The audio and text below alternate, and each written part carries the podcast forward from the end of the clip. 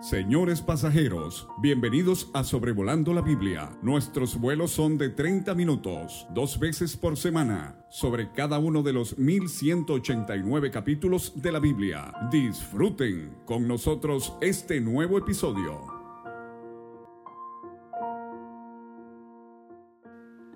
Un saludo muy cordial de parte de su servidor David Alves Padre desde Zamora, Michoacán, en México con el episodio 289 de Sobrevolando la Biblia, considerando el segundo libro de Samuel capítulo 20.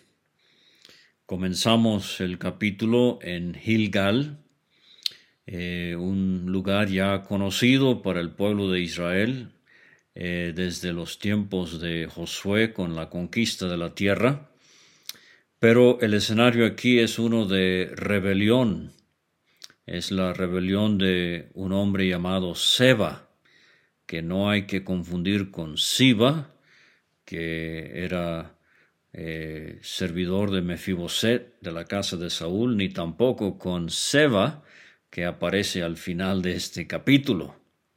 Esta es la rebelión de Seba.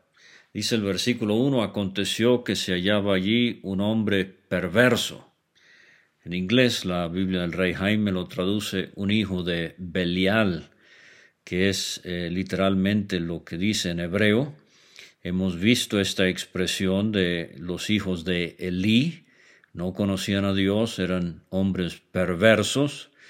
Eh, en primero de Samuel 2 lo vimos también de Nabal, así lo describió su esposa Abigail en primero de Samuel 25 y lo acabamos de ver con Simei que le gritaba a David, eh, un hombre eh, sanguinario, perverso. La palabra también se puede traducir malo, alborotador, un sinvergüenza. Y esto es lo que es Seba, hijo de Bikri, posiblemente relacionado con Becker, el segundo hijo de Benjamín allá en Génesis 46, 21.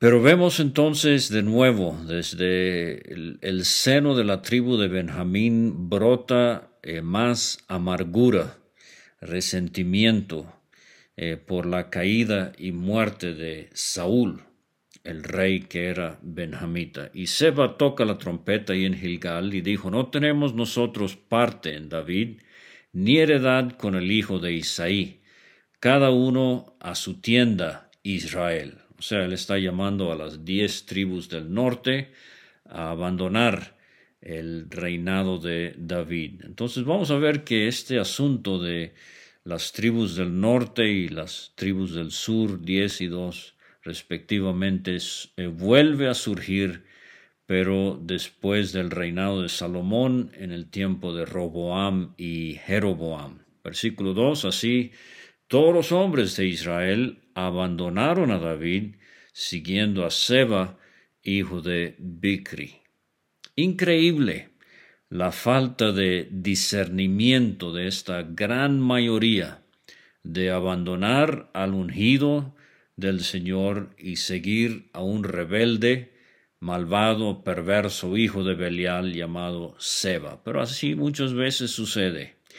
Quizás usted lo ha visto en su vida, yo definitivamente lo he visto en mi vida, que en vez de seguir lo que es bíblico, en vez de seguir el liderazgo espiritual, hay los que prefieren seguir a los que no son eh, ejemplo en las cosas de Dios. Mas los de Judá siguieron a su rey, desde el Jordán hasta Jerusalén dice la Nueva Biblia de las Américas, permanecieron fieles a su rey. Literalmente en el hebreo se adhirieron. Una hermosa expresión de fidelidad. Y esto es para nosotros lo que significa discípulos. Somos seguidores de Cristo. Se recuerda ya en Juan 6, versículo 66, muchos de sus discípulos volvieron atrás y ya no andaban con él, con Jesús. Dijo entonces Jesús a los doce, ¿queréis acaso iros también vosotros? Le respondió Simón Pedro, Señor, ¿a quién iremos? Tú tienes palabra de vida eterna. Seamos discípulos genuinos, seamos hombres como los de Judá que permanecemos fieles a nuestro Señor, adhiriéndonos a Él.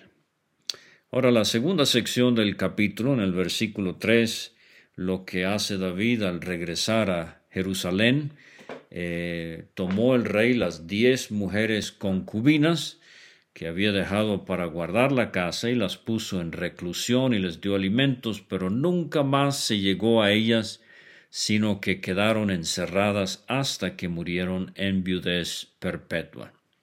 Recuerde que en el capítulo 15 vimos cómo David salió de Jerusalén, eh, las dejó en el palacio, en el capítulo 16 de este libro, siguiendo el consejo de Aitofel, Absalón hizo algo bastante vergonzoso y perverso y se llegó a ellas en el terrado a la vista de todos en Jerusalén. Entonces, al regresar, quizás eh, siguiendo la pauta de Deuteronomio 18, 15, eh, para evitar confusión, eh, David ya no tiene nada que ver con estas concubinas, que de verdad no debería haber tenido algo que ver con ellas desde un principio.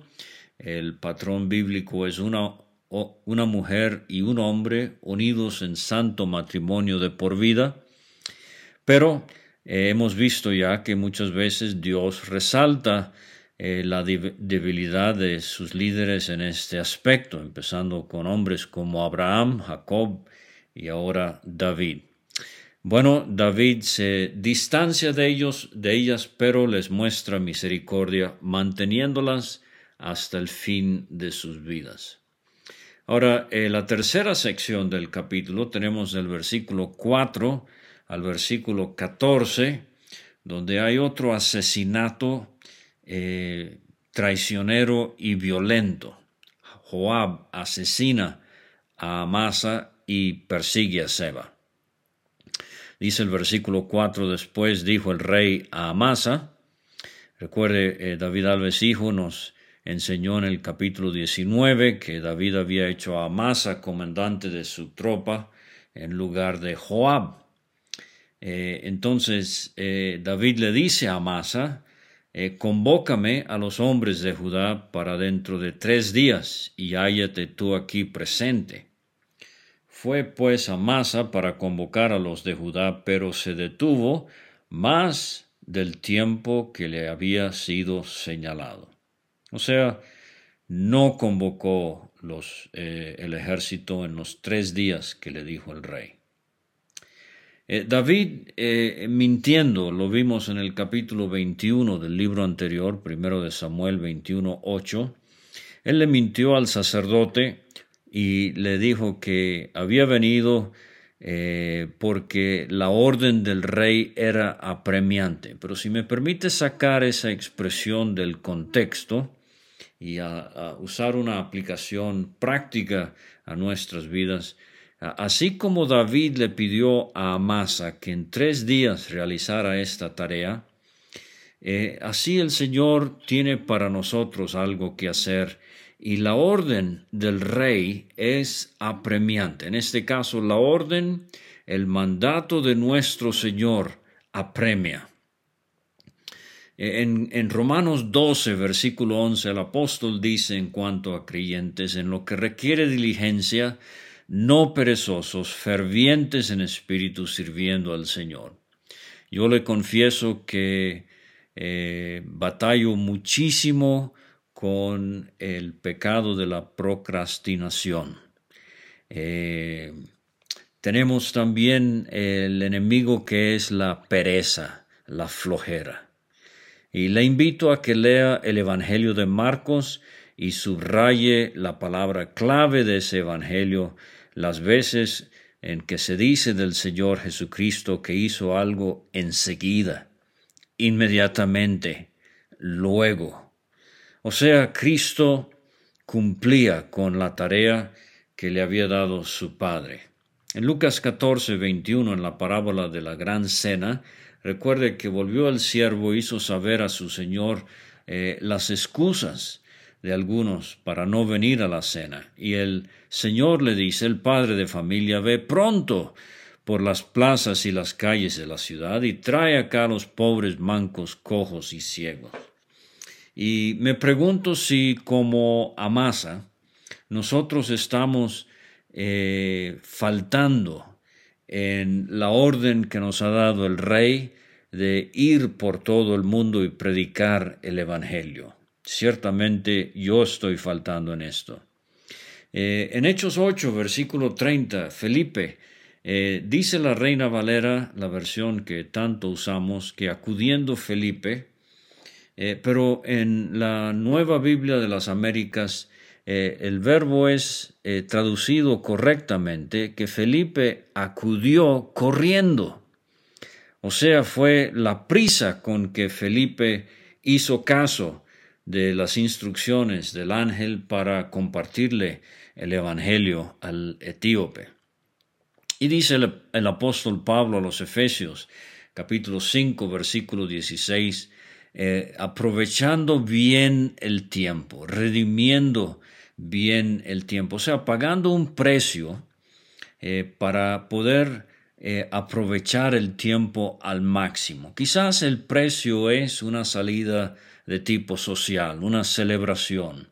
Eh, quizás sea ah, algo que no es indispensable, pero feliz el hombre o la mujer que está dispuesto a pagar ese precio, o sea, cancelar esas citas para poder cumplir con la orden del Rey, de nuestro Señor Jesucristo, sea lo que fuere.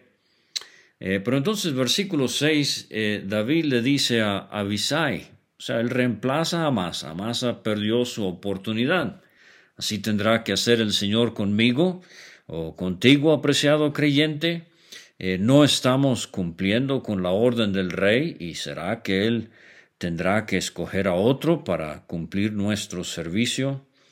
Bueno, eh, eh, Seba, dice David a Abisai, hijo de Bicri, nos hará ahora más daño que Absalón.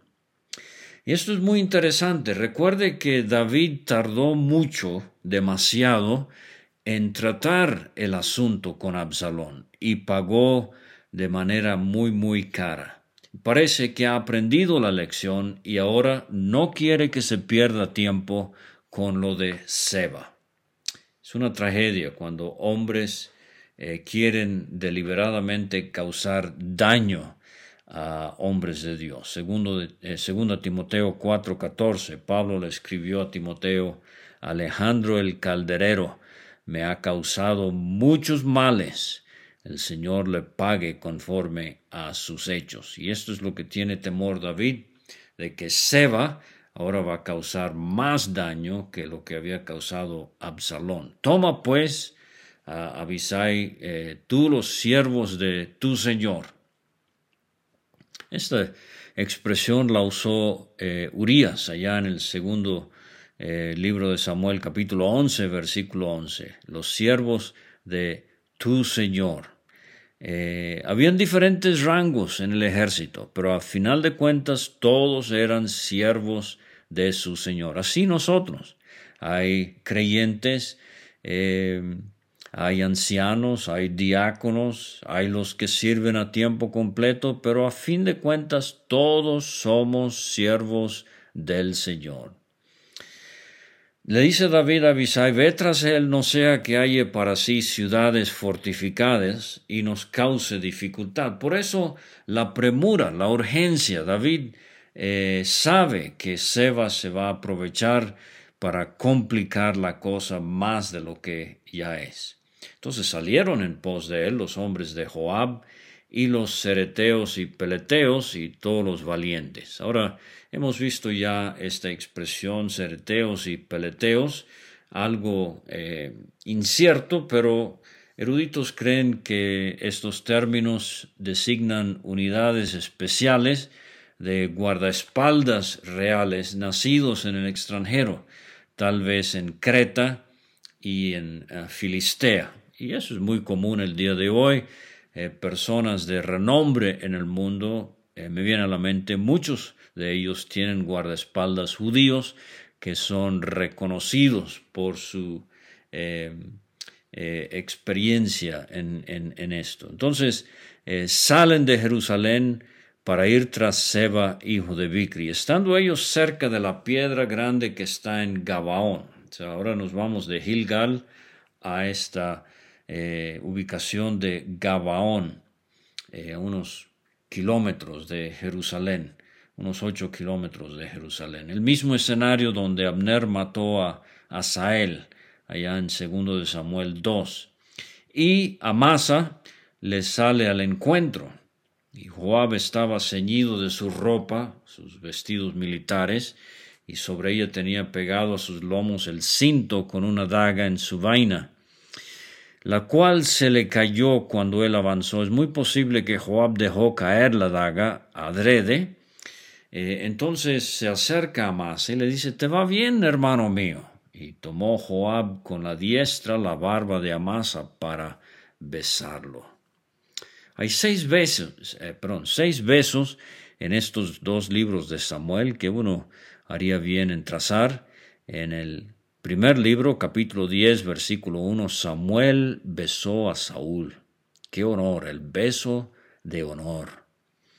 Eh, primero de Samuel 20, versículo 41, eh, David y Jonatán, el beso de amistad sincera, de amor genuino. Eh, limpio, puro entre estos dos hombres. Pero entonces tenemos en el segundo libro, capítulo 14, versículo 33, David besa a Absalón y vimos, es un beso frío, hueco. Quizás, eh, como algunos piensan, había el intento de reconciliación, pero ese beso no sirvió para nada. En el capítulo 15 de segundo de Samuel, versículo 5, el beso de popularidad, los seguidores de Absalón eh, le besaban la mano. Eh, Absalón tratando de robarle la, la, fama a su padre David. Segundo de Samuel 19, 39, eh, David hijo nos habló de esto, el beso de apreciación profunda cuando David besa a Barzillai, el octogenario que eh, tanto quiso servir a David. Y finalmente aquí tenemos un beso traicionero, un beso de engaño. Joab besa a Amasa y Amasa no se cuidó, o sea, no, no puso importancia en la daga que estaba en la mano de, de Joab. Él pensó que estaba allí porque se le había caído y la recogió, pero no.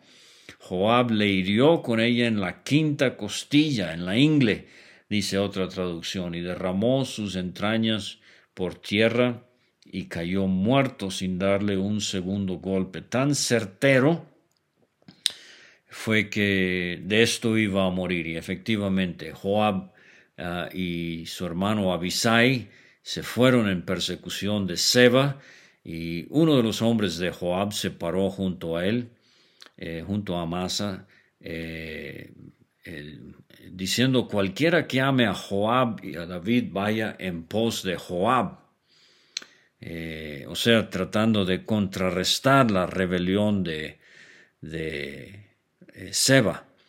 Entonces Amasa, él yacía revolcándose en su sangre en mitad del camino y todo el que pasaba al verle se detenía y viendo a aquel hombre, el que se había puesto junto a Joab, eh, que todo el pueblo se paraba, apartó a Masa del camino al campo y echó sobre él una vestidura.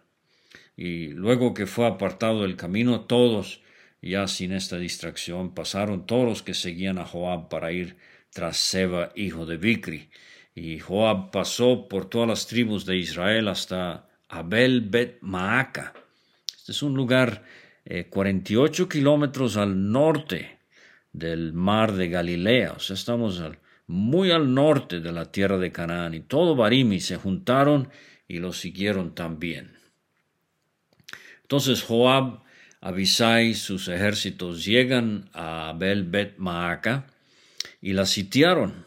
Pusieron baluarte contra la ciudad, quedó sitiada y todo el pueblo que estaba con Joab trataba, eh, pero trabajaba para derramar eh, para derribar la muralla, discúlpeme.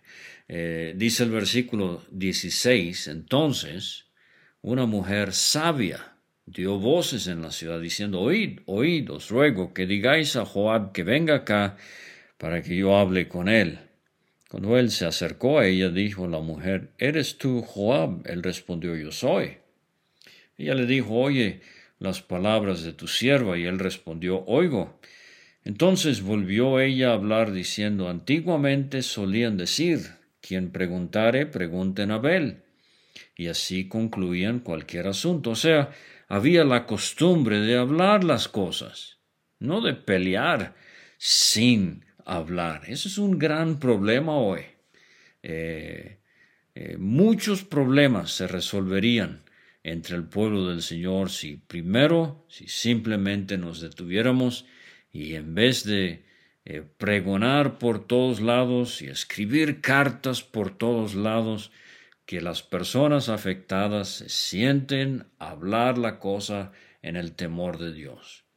Dice ella, yo soy de las pacíficas y fieles de Israel, pero tú procuras destruir una ciudad que es madre en Israel, una ciudad antigua, una ciudad conocida.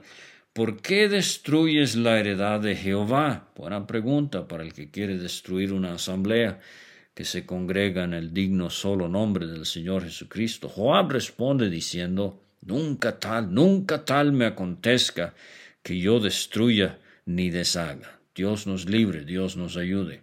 La cosa no es así, mas un hombre del monte de Efraín, que se llama Seba, hijo de Bicri, ha levantado su mano contra el rey David.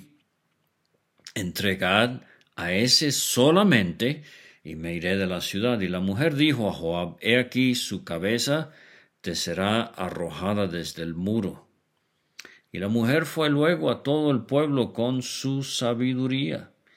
Y ellos cortaron la cabeza a Seba, hijo de Bicri, y se la arrojaron a Joab. Él tocó trompeta, se retiraron cada uno a su tienda. Interesante eh, las mujeres que aparecen en sus dos libros de Samuel. Ana, qué mujer. Abigail, otra mujer muy sabia. Eh, la mujer de Tecoa, hay que reconocer su sagacidad al hablar con el rey David en cuanto a Salomón, veladamente, obviamente, eh, pero consiguió lo que estaba buscando Joab. Y aquí esta mujer sabia de Abel Bet Maaca. Gracias a Dios por hermanas en Cristo que tienen mucha sabiduría que saben eh, intermediar y prefieren buscar la paz entre el pueblo del Señor en vez de sembrar eh, cizaña y chismes. Dijo Cristo en Mateo 5:9, Bienaventurados los pacificadores, porque ellos serán llamados hijos de Dios. Y Joab se vuelve a Jerusalén. Seba muerto, se resolvió el problema. Ahora, la quinta parte del versículo, versículos 23 a 26, tenemos eh, otra lista, eh, que vimos una ya muy parecida en el capítulo 8 de este libro, pero es una lista de los oficiales eh, de, de David, o sea, el gabinete del reino de David. Dice el versículo 23, así quedó Joab sobre todo el ejército de Israel, o sea, ya eh, Joab es restituido al puesto de comandante sobre todas las tropas. Había muerto, ah, perdón, había matado a Abner, había matado o organizado la muerte de Absalón, ahora mata a Amasa. Pero David no se resiste a que él sea otra vez el comandante. ¿Será que Joab sabía mucho acerca de David y David prefiere mantenerlo en este puesto. Benaía, él estaba sobre los cereteos y peleteos, como he sugerido, eh, los guardaespaldas del rey, hombres de mucha confianza. Adoram sobre los tributos. En la lista, allá en el capítulo 8, no tenemos este cargo, pero ahora hay trabajo forzoso de aquellos pueblos que David ha dominado. O sea, esta es la leva, el trabajo forzoso de pueblos que no eran del pueblo de Israel. Josafat era el cronista, eh, llevaba eh, bien la historia de las cosas. Seba era escriba. Eh, Seraías era el escriba en el capítulo 8, pero Seba obviamente lo ha reemplazado, no sabemos por qué. Eh, Sadoc y Abiatar son los sacerdotes. Vamos a ver cuando llegamos a Salomón, eh, la línea de Abiatar va a desaparecer. Sadoc será el sacerdote de confianza. Y otro puesto y hombre que no es mencionado en el capítulo 8, Ira. Jaireo fue también sacerdote, no en el sentido levítico, pero parece ser más bien un consejero eh, privado del rey. Y no se mencionan aquí, como se mencionó en el capítulo 8, a los hijos de David. Ahora entonces concluyo eh, la consideración de segundo de Samuel capítulo 20, repitiendo que en la vida se nos presentan oportunidades. Siba y Seba son oportunistas. Quieren aprovechar una situación para autopromoverse. No debe ser así entre nosotros que profesamos el nombre de Cristo.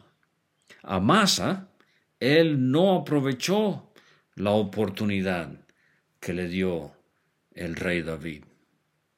Eh, y aquí tenemos en esta lista del 23 al 26 a ocho personas que tuvieron el privilegio, la oportunidad de trabajar de cerca con el rey. Y así nosotros tenemos el privilegio de trabajar para el rey de reyes que el Señor nos ayude a aprovechar nuestras oportunidades al máximo, porque Cristo pronto viene.